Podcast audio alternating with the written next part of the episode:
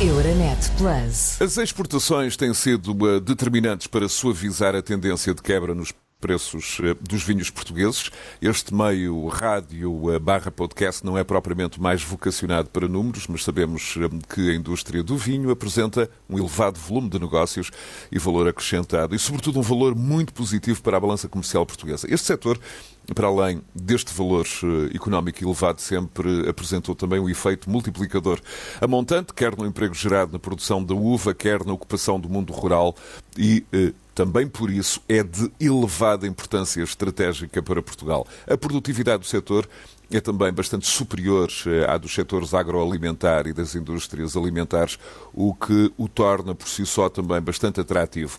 Esta produtividade, aliada à elevada capacidade exportadora, que representa em média mais de 70% do valor da sua produção, faz dele um setor absolutamente prioritário para Portugal. Neste Decidir Europa, o convidado é o professor de Economia da Universidade do Porto, Óscar Afonso também presidente do Observatório de Economia e Gestão de Fraude, eh, fundador do eh, NIFIP, o Núcleo de Investigação em Finanças Públicas e Política Monetária, entre hum, outros pontos da sua trajetória pública. É também autor de vários livros e artigos em mais de uma centena de eh, working papers em revistas científicas e académicas. O professor Oscar Afonso também dirige a cooperativa Riba Douro, é eh, uma cooperativa localizada em Sendi, no Parque Natural do Douro Internacional. É o maior produtor de vinhos da região de Trás-os-Montes e do Planalto Mirandês.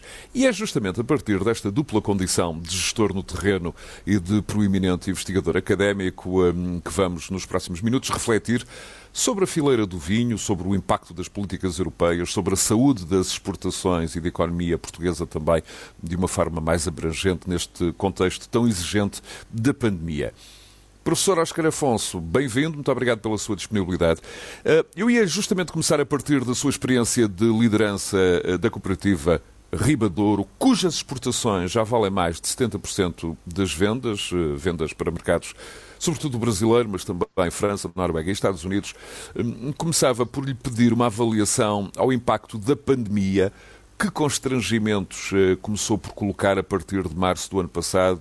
Hum, desde logo lembro que a agricultura, nesse primeiro confinamento, foi dos poucos setores eh, a não parar. Bem-vindo, professor Oscar Afonso. Pronto, eu, o que eu gostaria de dizer então, ou começar por dizer, é que a cooperativa, ser, portanto, como bem referiu, no Douro Internacional, portanto, mais precisamente, nós, nós costumamos designar aquela zona como nas terras de Miranda. Um, dizer também portanto, que é uma zona muito uh, desumanizada, porque eu não gosto muito da palavra de, de, desertificada, um, e portanto que naquela zona é portanto, uma zona agrícola onde, uh, digamos que uh, a ter competitividade, a competitividade passa por, por alguns produtos agrícolas, nomeadamente o vinho, o azeite, a carne, algum cereal, nomeadamente o trigo, a barbela e o centeio, uh, outros produtos, como por exemplo o mel e os frutos secos, e tudo isto, creio eu, que deve ser associado ao turismo local, ao turismo local, rural, tendo em conta também que, se, que a cooperativa se enquadra, portanto, num, num contexto uh, ou numa terra que tenha uma língua que é única. É? Um, em qualquer dos casos, portanto, em, seja no vinho, no azeite, na carne, ou, ou, ou nestes, no cereal ou, ou, nos frutos secos, a verdade é que aquela zona só é competitiva pela qualidade. Portanto, os produtos têm de ser de facto de muita qualidade. E são de facto de muita qualidade. Um, porque nós não, não, não, conseguiríamos competir com, sei lá, com o Alentejo da mesma maneira que o Alentejo não consegue competir com uh, outra, outra, outras regiões do mundo. Uh, eu falo do Alentejo porque tem a sorte agora de ter o regadio, não é? Pronto, também dizer que naquela zona existem uma série de constrangimentos uh, que tornam ou que enfraquecem a, a produtividade. Quais são esses constrangimentos, na minha maneira de ver? É a, a estrutura uh, fundiária, portanto, a, a, propriedade agrícola é relativamente pequena um, e eu acho que seria desejável que todas as propriedades agrícolas tivessem mais do que 5 hectares, uh, desejavelmente 10 hectares, para se tornarem mais produtivas. Não é esse o caso. Um, também era, era, desejável que existisse um cadastro, um cadastro bem efetuado das, da propriedade, uh, que não está feito. Era também desejável que existissem incentivos fiscais, dado que se há uma falha de mercado, que há, uh, então o Estado deveria compensar a desvantagem geográfica com incentivos fiscais. Portanto, nomeadamente, penso eu, portanto, em termos de IRC e de IRS. Depois também parece a mim que, sendo uma, uma zona tão empobrecida uh, e tão esquecida, uh, que merecia maior apoio por parte das câmaras municipais locais. Uh, a quê? Portanto, apoio no sentido não que não de apoio direto, portanto, mas, mas sim de facilitação da atividade económica em, nestas áreas estratégicas que eu acabei de, de refletir. Supletivamente, falta também promover naquela zona uh, uma organização uh, que permita obter economias de escala, nomeadamente nos transportes e no marketing, e também nas estruturas comerciais, porque de facto aquela zona é uma zona que sabe produzir produtos de qualidade, mas, mas depois falha muito na comercialização. Muito bem. Uh, professor Oscar Afonso, uh, vamos, vamos ter a oportunidade de, de depois particularizar alguns dos okay. pontos que, que acaba uh, por enunciar. olhando de novo para, para o exemplo da cooperativa Ribadouro, temos o, o, vinho como, como principal produto e temos uma aposta cada vez maior nas exportações nos últimos anos. e isso desde logo acontece porquê? Porque é que a aposta é essa, porque o mercado nacional um, tem sido cada vez menos atrativo? Bem, a, a, a aposta no mercado internacional surgiu, uh, surgiu da necessidade portanto, de, de, de, potenciar ou de acrescentar valor às vendas. Portanto, nós, nós em Portugal, somos, portanto, Portugal é um país, é um grande é um país muito produz de muita qualidade, uh, a oferta é muito significativa, uh, o mercado também não é tão grande quanto isso e, portanto, nós sentimos que para, para conseguir crescer em termos de produtos embalados, eh, porque basicamente quando eu cheguei à cooperativa, portanto, a, a, o grosso das vendas eram vendas a granel, a, a forma de nós conseguirmos vender eh, produtos embalados e, portanto, com maior valor acrescentado era apostar nas exportações. E, portanto, foi nesse sentido, portanto, foi nesse sentido que, que, nos, que nos, nos viramos um bocadinho mais para, para a exportação e, e, temos tido algum sucesso, não é? Temos tido algum sucesso. Professor Oscar Afonso, e como é que uh, avalia o contributo uh, da cooperativa para, para o tecido social, para o desenvolvimento da região? Um, já um, ouvimos referir uh, que o pano de fundo uh, social é muito marcado pelo envelhecimento da população e estamos aqui na prática, enfim, não só nesta cooperativa, mas como noutras cooperativas, a falar de, enfim, de unidades de produção quase avançadas. Como é que como é que ela interage com o contexto com o contexto social? Pronto, a cooperativa é é crucial para a fixação das pessoas, porque é um grande produtor de riqueza. Uh, e, e, portanto, eu acho que quanto melhor estiver a cooperativa, a, cooperativa é um, é um foco de, de, de, de, retenção de pessoas. Uh, porquê? Porque no caso da cooperativa Rebador tem 2.300 associados. Uh, a maioria deles, portanto, são pessoas que têm vinha, uh, que deixam os seus produtos na vinha. Só para lhe dar um exemplo, quando eu cheguei há 5 anos atrás, o preço das Uh, rondava os 20 cêntimos, e portanto estava numa, estava no, eu acho, na minha opinião, pronto, estava numa trajetória de, de crescente e, e, portanto numa, numa trajetória que não, que não, não, não, ao, não, não, diria que não, não, alguma coisa iria correr mal uh, e portanto nós conseguimos inverter essa trajetória de maneira que nos últimos anos temos pago as uvas a 40 cêntimos. Ora, está a ver, dobramos quase o preço das uvas um, ao mesmo tempo que conseguimos diminuir também, equilibrar tanto a estrutura económico-financeira da cooperativa um, e, portanto, nós achamos que isto é, é, é, muito importante. É tão importante que se acaba por refletir depois um, no interesse das, das, populações locais em renovar vinha ou plantar nova vinha. Uh, pronto, e portanto chegámos ali à atividade económica e sustentámos ou dámos de ganhar uh, a, a, muitas famílias. Não é? Há pouco falou da, da, questão das economias de escala, também das, eh, da própria uh, natureza do território. Há parcelas que deveriam ser, uh, de alguma forma, compactadas no sentido da produção individual poder aumentar, dos custos de produção poderem diminuir? Há aqui trabalho também a fazer nesta área? Sim, eu, na minha opinião, eu acho que existe muito trabalho a fazer nessa área. Uh, portanto, uh, como, como, nós, portanto, como, tenho, como disse já, portanto, há, há, um, há um, envelhecimento da população, uh, as uvas, portanto, o, o, ciclo do vinho levou uma trajetória descendente, portanto, porque a cooperativa, na minha opinião também mal gerida, acabou por se descapitalizar, porque, como lhe dizia, portanto, as pessoas lá sabem produzir, mas depois não sabem comercializar. Uh, e, portanto, a cooperativa foi, digamos que, preterida, portanto, face à produção, um, e houve, houve, um grande abandono. Só para lhe dar um exemplo, um, uh, de, de, nos últimos, desde os anos 60 para agora, a população das terras de Miranda uh, caiu muito mais de metade.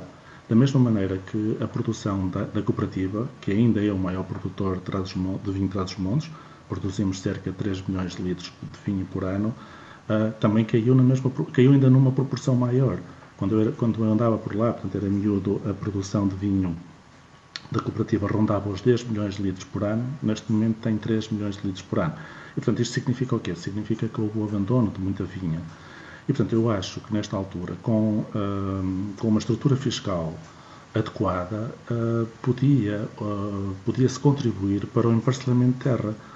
Por exemplo, sei lá, eu, eu, eu eu penso muitas vezes, bem, mas porquê que uh, as pessoas pronto, pagam um determinado IMI, portanto que não é assim nada de significativo, mas porquê que uh, uh, deveriam ser obrigadas, no fundo, a alugar, portanto, porque pode haver interessados aluga, no aluguer da terra e sempre que alugassem, por exemplo, a sua vinha, uma vez que não é explorada, um, deixavam de pagar o IMI, por exemplo, para além de receberem o custo do o, o, o, preço da renda. Era uma forma, por exemplo, de promover o parcelamento.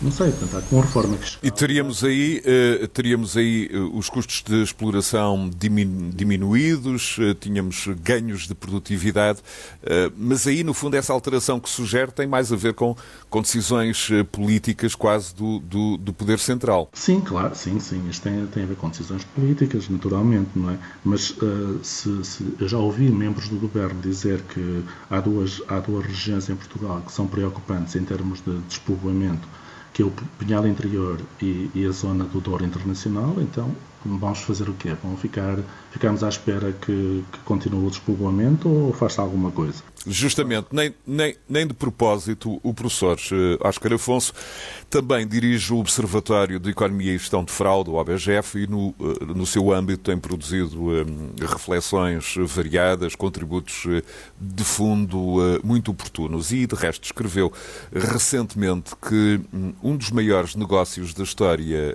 do país, como foi o negócio um, de venda recente de barragens hidroelétricas, um, deveria ter levado o Estado uh, a prevenir o planeamento fiscal agressivo uh, e a promoção da coesão eh, social e, ter territorial, e isso manifestamente não aconteceu. Está a falar da venda recente de barragens que não resultou, do ponto de vista fiscal, em nenhum tipo de contributo para, para a região. É isso? É exatamente isso. Então, o que é que que é que, que é que se passa?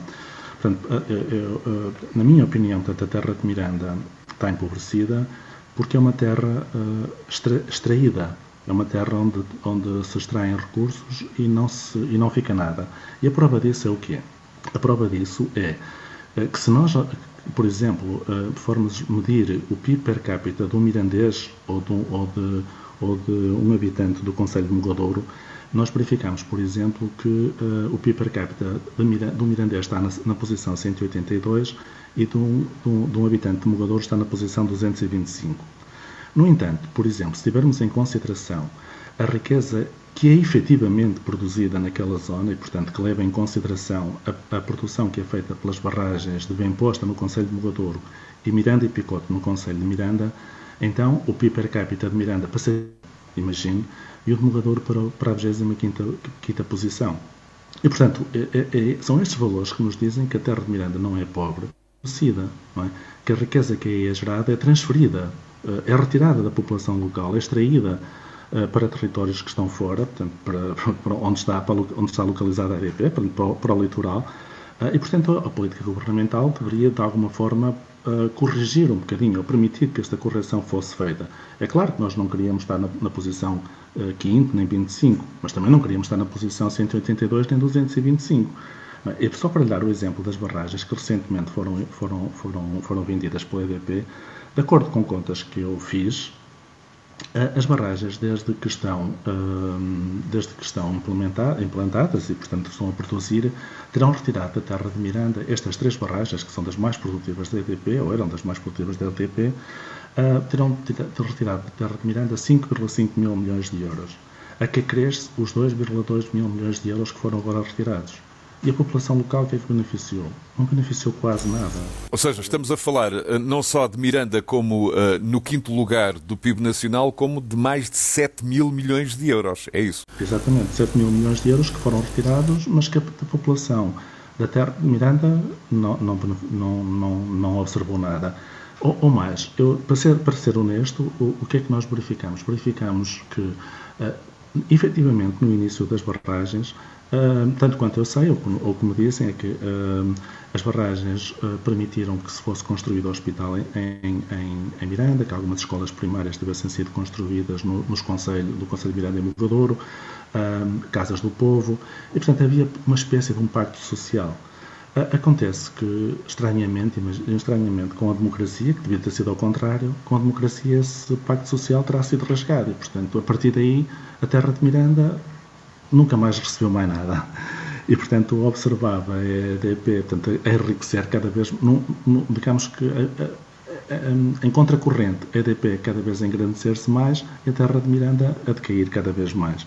E, portanto, neste período de, em que as barragens já levam produção, a população caiu para menos de metade. Nesse sentido, o professor Oscar Afonso dá, por exemplo, uh, um, uh, o exemplo até uh, das praias do Algarve e da importância que as praias do Algarve, enquanto recurso natural, uh, permite uh, à população do Algarve, aos, aos algarvios, ou a quem lá se, se uh, localiza ter um PIB relevante no contexto do país. Portanto, há aqui um elemento quase de, de, de, de similitude um, de populações cujo destino está claramente ligado aos seus recursos naturais. Eu, eu, no, no, caso do Algarve, portanto, o, o, a, a, região do Algarve beneficia e bem, e muito bem, da existência das praias que tem, portanto, do clima que tem, e, daquele, e, e, portanto, os seus recursos naturais. É? Então, uh, por, pela, pela, mesma razão, porque é que a terra de Miranda não há de beneficiar também dos seus recursos naturais? Não é? Portanto, é isso que, que é, é contra isso que portanto, que, eu, que eu estou e que muita gente está. Portanto... E de que forma é possível, de alguma forma, retomar, uh, passa a redundância, esse pacto social que foi, uh, algures, quebrado uh, no, nos últimos anos? Um, com sensibilização dos decisores políticos, há sempre o, o velho argumento um, da ausência de uh, eleitores, uh, da densidade populacional. Acha que, por exemplo, aqui um, terá de haver, por exemplo, a intervenção de uma entidade supranacional, uh, como, como seja uma instância europeia qualquer, no sentido de ligar esse pacto social, essa retribuição hum, às, às populações de uma forma mais, mais eficaz, mais efetiva? Assim, eu esperaria tanto que, que, que o Governo, tanto da mesma maneira que quando está aflito uh, reclama solidariedade europeia, também atendesse no, no contexto nacional uh, à solidariedade territorial. Aqui nem sequer, nem sequer se trata de ser solidário, trata-se de repartir eh, os recursos efetivamente gerados. Não é? E, portanto, era isso que eu esperaria, que é essa a nossa esperança.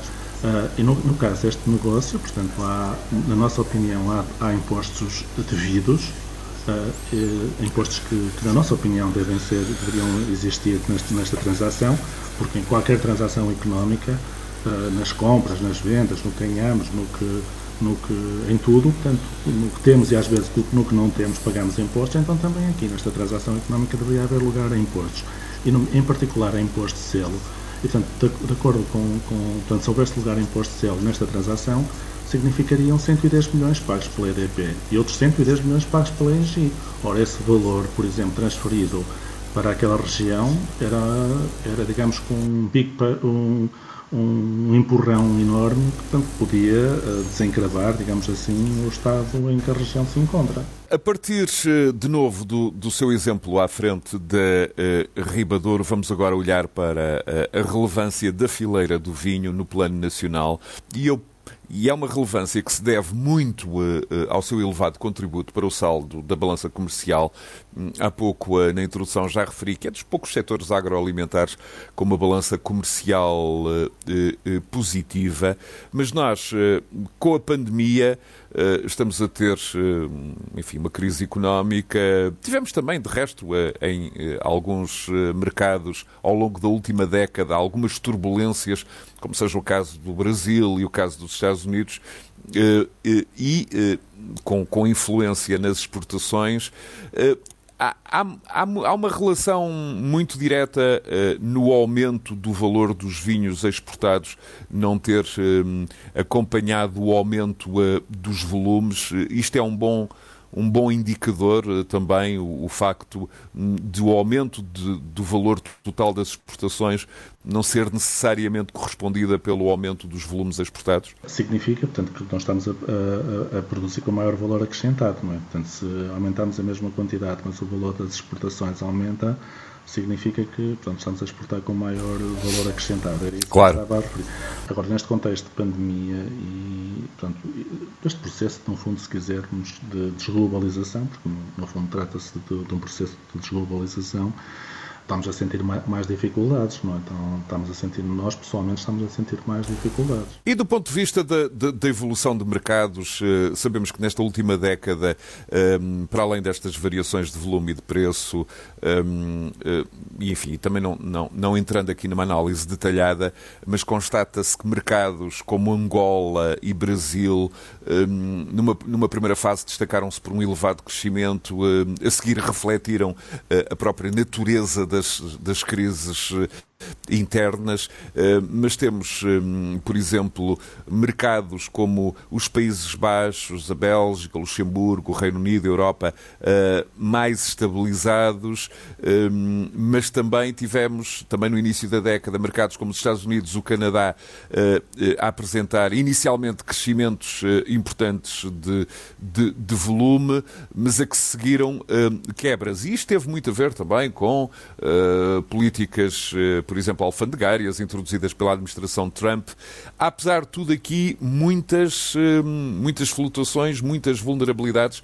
Hum, aqui importa estar em cada momento atento. Uh, e este, este, é um dado quase inelutável. Sim, isso, isso é naturalmente verdade. Portanto, um, para além de, eh, nesse processo todo de, de maior proteção de mercados, nomeadamente no, no próprio Brasil também, não é? Para além disso, também cada vez mais concorrência internacional, nomeadamente do, do Chile e outros países, não é? Uh, mas pronto, mas isso, uh, na, na, verdade, portanto, nós, nós, assistimos a um abrandamento da, global, da, da globalização, portanto, se não a uma desglobalização, o que favorece, o que acaba por, de certa forma, penalizar a, a, a atividade económica direcionada para o mercado externo. Face. E preocupa essa tendência de abrandamento da globalização no, no pós-pandemia? Preocupa-me bastante, preocupa-me bastante, porque em termos económicos isso significa que irão ocorrer efeitos negativos para todos os países participantes, direto ou indiretamente, dado que, é que a cadeia de produção e as cadeias de consumo acabam por estar todas interligadas, não é?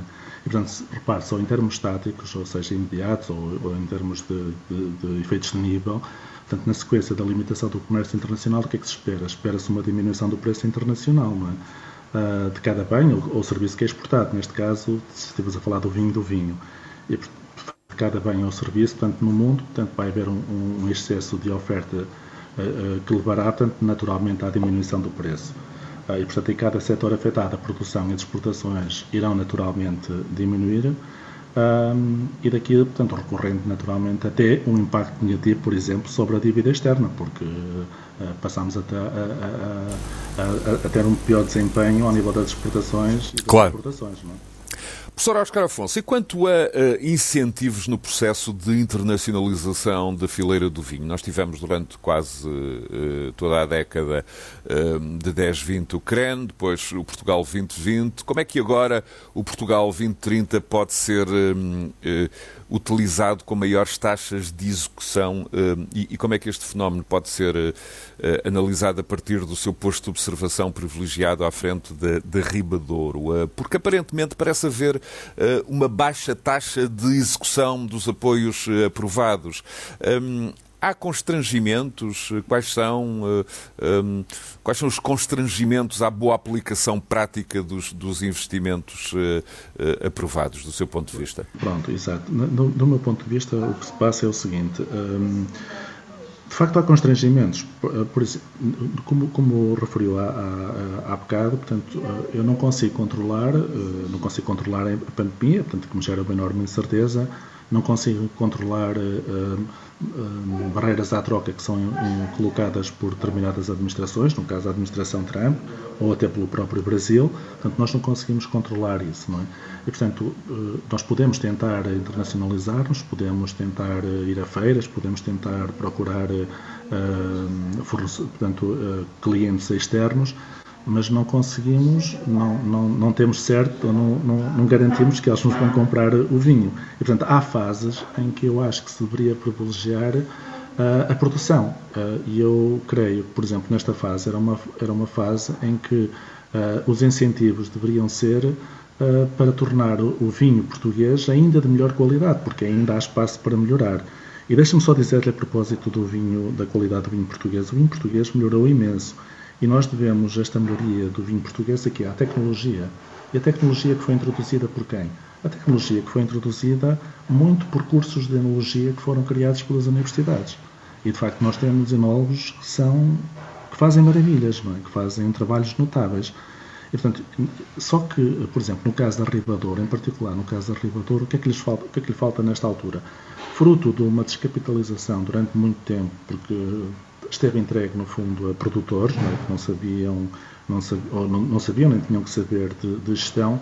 A, a foi um bocado descapitalizada. Eu gostaria muito, por exemplo, de, de, de realizar investimento uh, na parte produtiva, em cubas de fermentação, em alguma maquinaria, mas os incentivos não estão em conformidade com, com as necessidades, percebe? Mas até do ponto de vista, até do ponto de vista da contratação desse know-how qualificado, uh, um enólogo um, de topo na indústria uh, faz-se pagar muito caro, calculo. Também desse ponto de vista há, há pode haver constrangimentos. Há, há, há, constrangimentos, há inúmeros constrangimentos, porque de facto o enólogo uh, de qualidade, tanto como qualquer recurso humano de qualidade, um, portanto, tem um salário que, que, que, que, é complicado pagar, portanto, para uma.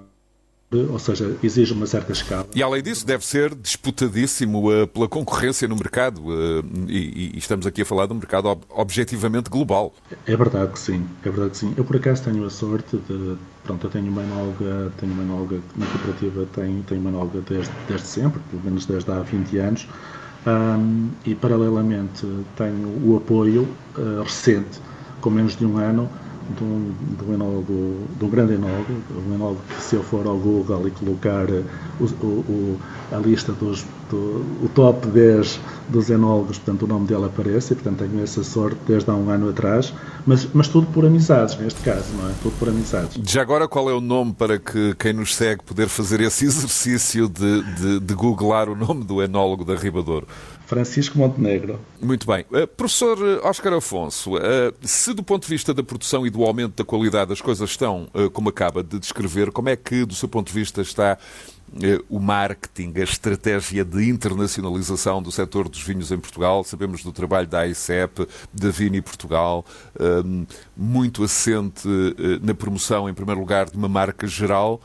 Como é que vê esta, esta dimensão? A chave é, é concentrar o investimento de promoção dessa marca geral em mercados prioritários, por forma depois a aumentar o impacto de campanhas particulares? Como é que, como é que vê esta questão? No que diz respeito a, no, no que a isso diz respeito, eu acho que nós não estamos, estamos, estamos relativamente bem. Portanto, para além de para além de, do, do, investimento nacional que existe, depois também as próprias CBRs têm elas próprias, uh, fazem elas próprias o seu marketing em, em mercados localizados uh, e, portanto, no que a isso diz respeito, uh, não parece-me que estamos bem. Portanto, há, claro, e, claro que... e, e, por exemplo, e, por exemplo as distintas apetências de diferentes mercados. Eh, há mercados eh, que provavelmente eh, conferem um grau de notoriedade ao vinho do Porto que não conferem aos, aos outros vinhos portugueses. Faz sentido haver aqui promoção diferenciada ou não necessariamente? Não, sim, era isso que eu lhe dizia, o que, eu queria dizer. Portanto, faz, faz, acho, que, acho, que, acho bem que exista uma um, marketing global, tanto com a marca do país, depois, uh, depois estratégias de marketing diferenciadas tendo em conta as especificidades do vinho, não é? Uh, mas aí eu acho que também desempenham um papel relevante as CBRs. É? No, no, meu caso, ou no nosso caso, a CBR traz os montes.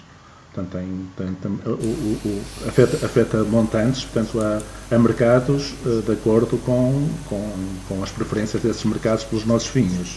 Muito bem. E quais são, do seu ponto de vista, os principais estrangulamentos nestes, nestes processos de internacionalização? Há muito quem defenda a dimensão e, a, e, a, e, e, no fundo, o envolvimento e os meios usados um, têm que ser completamente distintos. Por exemplo, uh, um exemplo, a, a, a, promoção em mercados de grande dimensão geográfica e demográfica, como o Brasil, que também conhece, os Estados Unidos, a China, um, tem que ser completamente diferente e muito mais projetada no longo prazo do que uma promoção no mercado específico uh, de, europeu. Há aqui uh, diferentes velocidades e, sobretudo, uh, longevidade da operação que devem ser considerados? Sim, concordo consigo.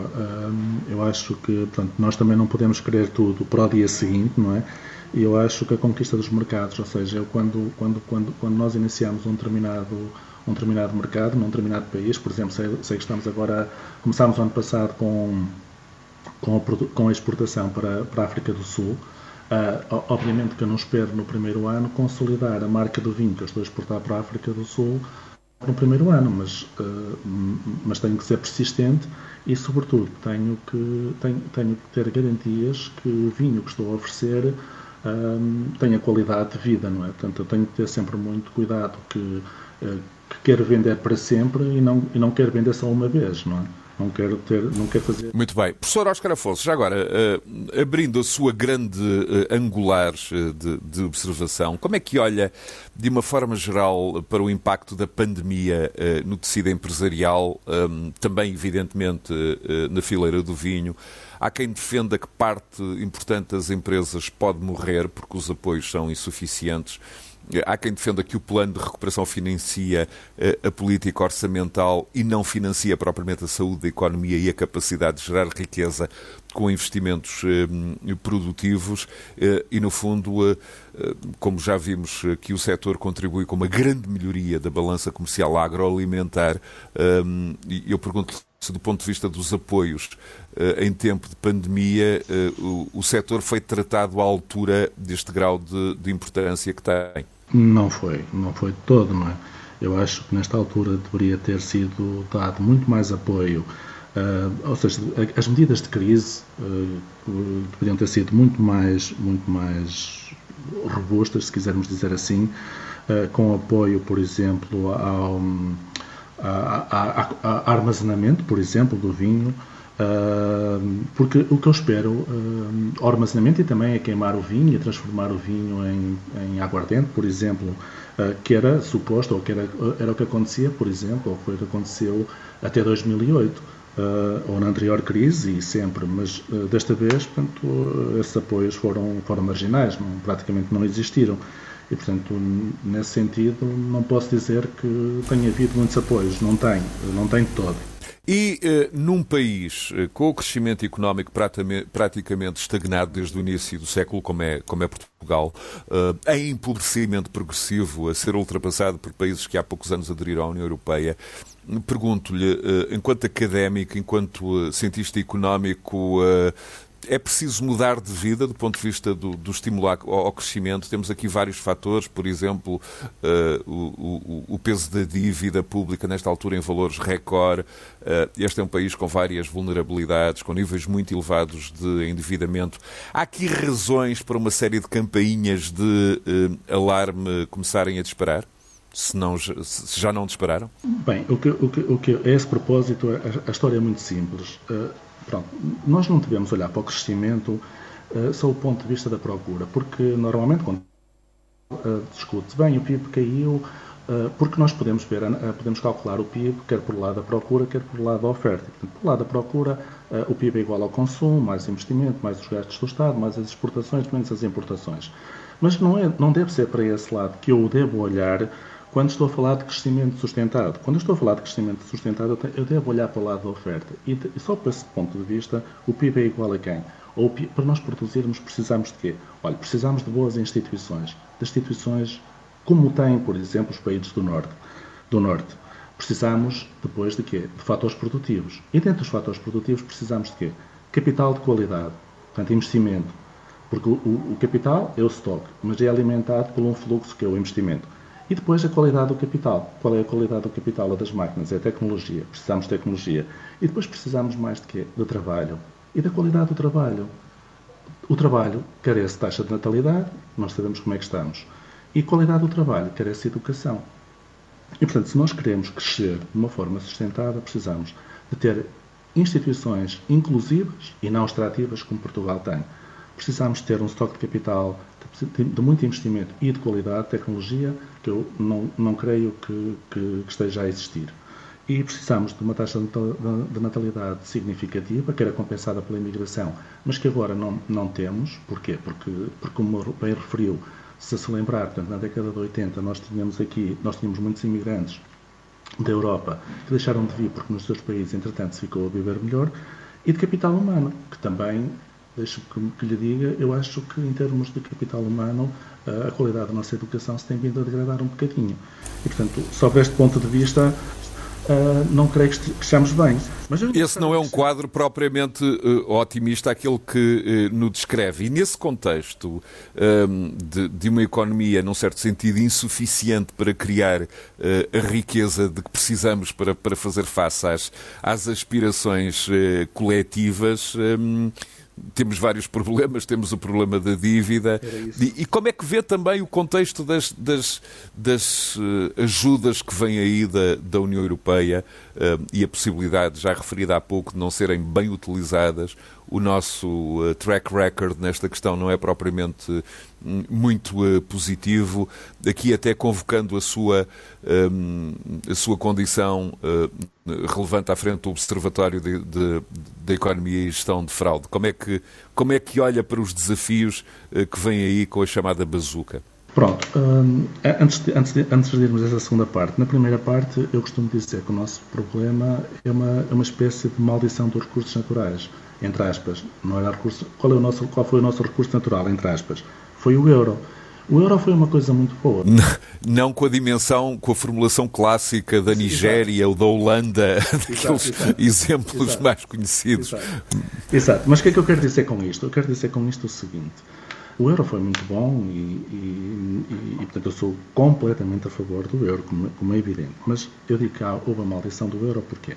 Porque nós, uh, na, na, na, situação para euro, eu vou dar valores à sorte só para percebermos.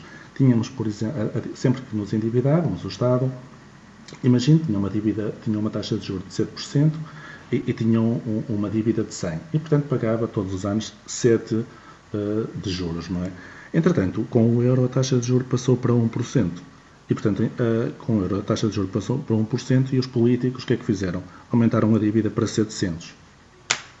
Basicamente foi isto que aconteceu. Portanto, a nossa dívida aumentou na proporção da descida da taxa de juros e, portanto, eh, com o quê? Com rotundas, com, com estradas que, que, enfim, que deixam muitas vezes, que nos deixam a pensar. Olhe, por exemplo, na minha terra, na minha terra, quando eu era miúdo, havia duas turmas por ano escolar e não havia pavilhão nenhum para fazermos ginástica. Neste momento, há uma turma por todos os anos e existem dois pavilhões.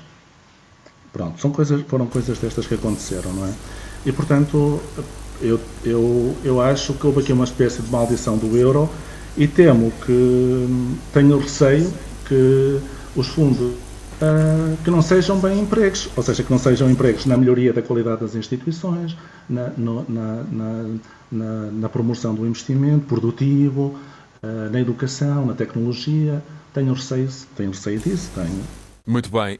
Um, e, e, também efeitos, eh, enfim, mais de curto prazo, uh, e, não queria deixar de lhe perguntar isto, por exemplo, do ponto de vista da confiança dos agentes, dos agentes económicos, não só dos, dos, consumidores, mas sobretudo também dos empresários, um, uma, uma, uma debilidade e uma quebra na, na confiança que tem sido. Uh, nos últimos dias sugerida pelos indicadores, que tem a ver com as próprias turbulências do plano de vacinação anti-Covid-19, com os atrasos que, tudo, que isso implica, numa altura em que o plano de vacinação é, por muitos, visto como o mais importante plano em décadas do país, em muitas gerações, porque do seu sucesso e da sua rapidez depende tudo o resto e depende o início da recuperação. Eh, de resto, deixe-me dar aqui este exemplo. O governo israelita eh, disse recentemente que o preço excessivo que havia pago pelas vacinas neste mega processo de vacinação, eh, que já levou a quase 3 quartos da população eh, israelita estar nesta altura vacinada, que esse preço excessivo será rapidamente devolvido, terá um retorno imediato pelo retomar da atividade económica o que dá exata medida da importância e da, e da aplicação de planos como, como, como este o que não foi o caso em Portugal, o que manifestamente não está a ser o caso, não necessariamente por culpa própria, também eh, eventualmente pela forma como eh, a União Europeia olhou para esta questão das vacinas junto das farmacêuticas, mas no fundo há aqui eh, um, problema também de organização de planeamento. Concordo, concordo consigo, é? Eu até numa crónica que escrevi esta semana após preço, eu disse bem que que raio de país que nem, nem sequer conseguimos uh, elaborar um plano de, vacina, de vacinação. Um, e, é preocupante, de facto, porque. E, sobretudo, quando esse plano de vacinação é provavelmente o plano mais importante em décadas da, da, da, da vida coletiva. Dele depende tudo o resto. Sim, dele depende da recuperação económica, como bem disse, não é? Porque não podemos estar, não podemos estar confinados para sempre, não é?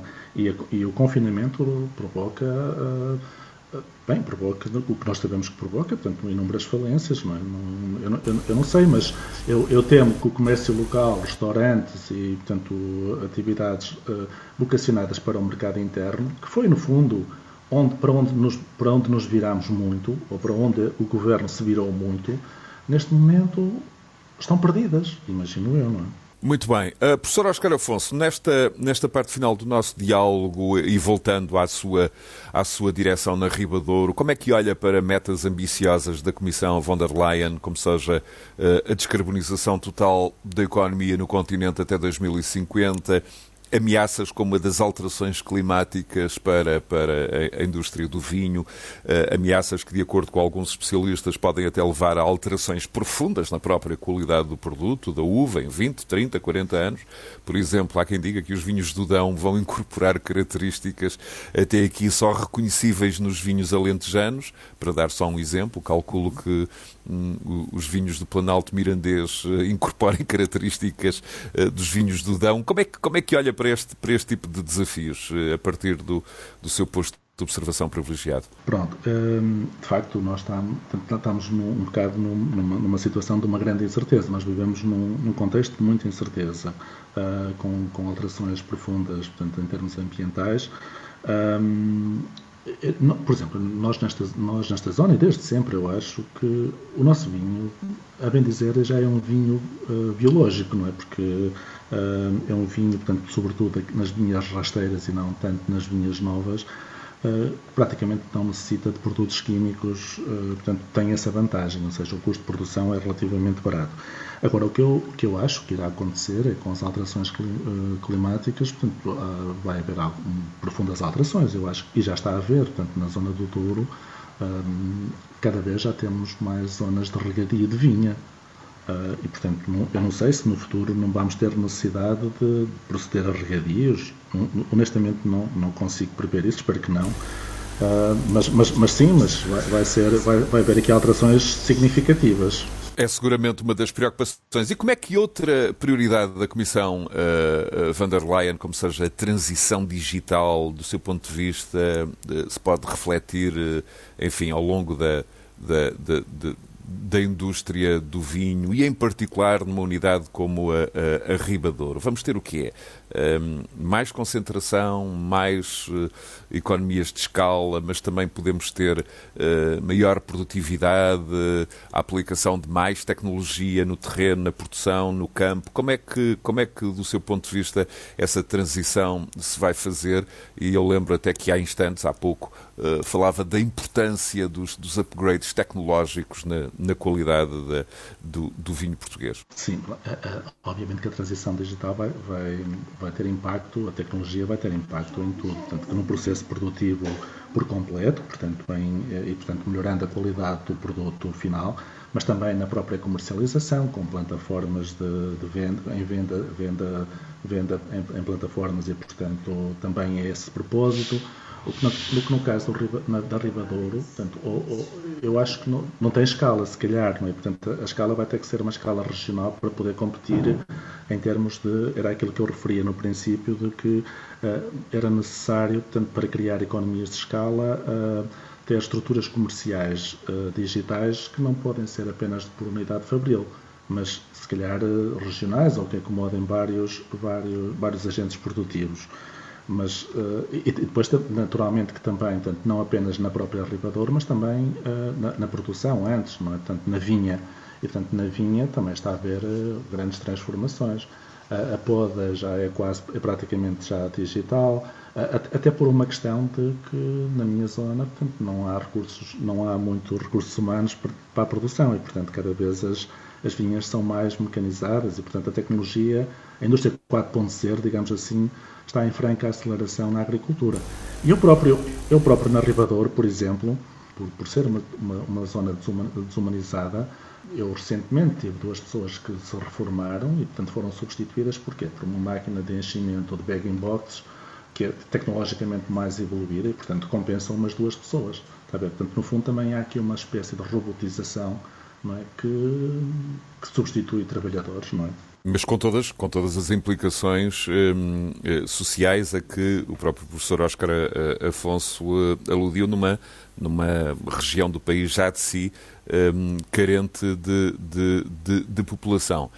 Por último, mas não menos importante, professor Oscar Afonso, em, em que pontos faz questão hum, de que os seus alunos na academia na Universidade do Porto, os futuros economistas, um, futuros cientistas económicos, futuros investigadores desfrutem da sua própria experiência no terreno, na produção, na direção da Riba Douro. O que é que faz questão de lhes passar, por último? ok, muito obrigado pela, pela pergunta.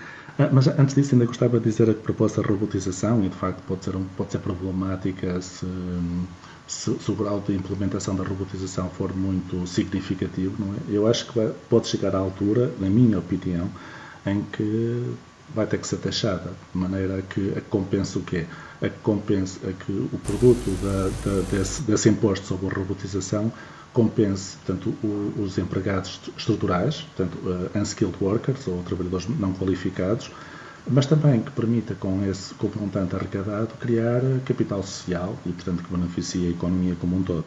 E o professor Oscar Afonso partilha, uh, do ponto de vista um, de Bill Gates, um, um ícone global do ponto, de, do ponto de vista económico e do empreendedorismo. Os robôs, as máquinas vão ter de pagar algum tipo de, de contribuição. Sim, porque, porque, repara, a robótica substitui, substitui maioritariamente quem? Maioritariamente substitui trabalhadores menos qualificados, tarefas rotineiras. E, portanto, se substitui maioritariamente trabalhadores não qualificados, esses trabalhadores vão ter depois muita dificuldade em arranjar de novo emprego. E, portanto, eu acho que uh, têm que ser compensados e, portanto, a compensação tem que vir pela taxa sobre robôs. Mas isso é a minha opinião, da mesma maneira que o montante arrecadado permitiria criar capital social para, para, não apenas para esses, mas para todos. É? Muito bem. Quanto à, à experiência que transmite aos seus alunos? Eu, eu neste, portanto, na faculdade, eu, eu leciono mais cadeiras relacionadas com a macroeconomia e não tanto com, com a gestão. Mas, e, e portanto, nesse sentido, a, a experiência na, na Ribador foi, foi muito enriquecedora para mim e aprendi já muito lidar com bancos, lidar com, com fornecedores, com clientes. E, portanto, é isto que eu lhes transmito. Portanto, mesmo na, na, na questão das exportações, importações, que é uma cadeira que eu, que eu leciono na faculdade, uh, portanto, como é que se processa. Portanto, eu, eu consigo, neste, nesta altura, uh, uh, um, lecionar comércio internacional de uma forma não tanto teórica, mas, mas, mas dando um toque de muita aplicabilidade, muita aplicação, uh, só como se processa a operação. Portanto, uh, sou capaz de detalhar a operação que de outra forma, não trabalhando, não, não, não colaborando na Ribadouro, não, não, não, não considerava relevante e, e, que eu acho que é muito relevante. É? Ou seja, não tanto o que é que está por trás, do, quais são as teorias que estão por trás de exportar ou importar, portanto, a vantagem comparativa, a vantagem competitiva, uh, quem é que motiva essa vantagem, mas também como é que as próprias operações em si uh, acontecem, não é? Uh, quais são as estratégias que devem ser seguidas ou podem ser seguidas, também a questão de, de, de, de como é que nós podemos poupar recursos com, com, uh, com lidando com, com, fornecedores, com clientes, com bancos, uh, e portanto toda a envolvente empresarial eu procuro, na medida do possível e sempre que posso, uh, passar essa informação portanto, para, para, para, os meus estudantes. E passo muitas vezes e dou muitos exemplos na aula sobre coisas que acontecem na, na Ribadouro. Professor Oscar Afonso, muito obrigado pela sua presença na edição desta semana do Decidir Europa. Foi um gosto. Muito obrigado. Euronet Plus. Milano. Zagreb. Bruxelas. Sofia. Riga. Euronet Plus, a rede europeia de rádios para compreender melhor a Europa.